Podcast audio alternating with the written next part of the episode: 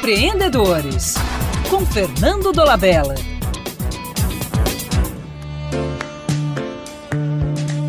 Quem está interessado em ser criativo no trabalho deve levar em conta as diferenças entre os significados das palavras participação e interação. No seu dia a dia, um empregado transita da empresa hierarquizada, onde ele segue a regra, para redes como Facebook e WhatsApp, onde ele pode falar tudo o que não seja proibido por lei. Da participação na empresa para a interação nas redes online, saltamos de um extremo ao outro na escala de autonomia das relações humanas. A participação significa pertencer a algo que já está estruturado.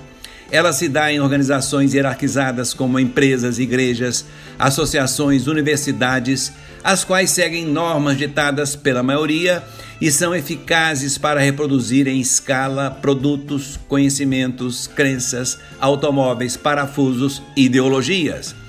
A participação nos faz submissos a estruturas maiores do que nós mesmos e, portanto, é inadequada para se criar algo. Na interação, as pessoas gozam de autonomia, nada é pré-estabelecido. Tudo dependerá dos entendimentos e parcerias entre as pessoas que são livres para fazer, discordar, sair e criar outra rede. Não há o conceito de decisões pela maioria. A mesma pessoa reage de forma diferente quando pertence a uma rede ou a uma hierarquia. Empresas precisam de ambientes de participação para produzir em escala. Mas para inovar, condição necessária à sobrevivência, a interação é indispensável. Até mais e um abraço do Fernando Dolabella.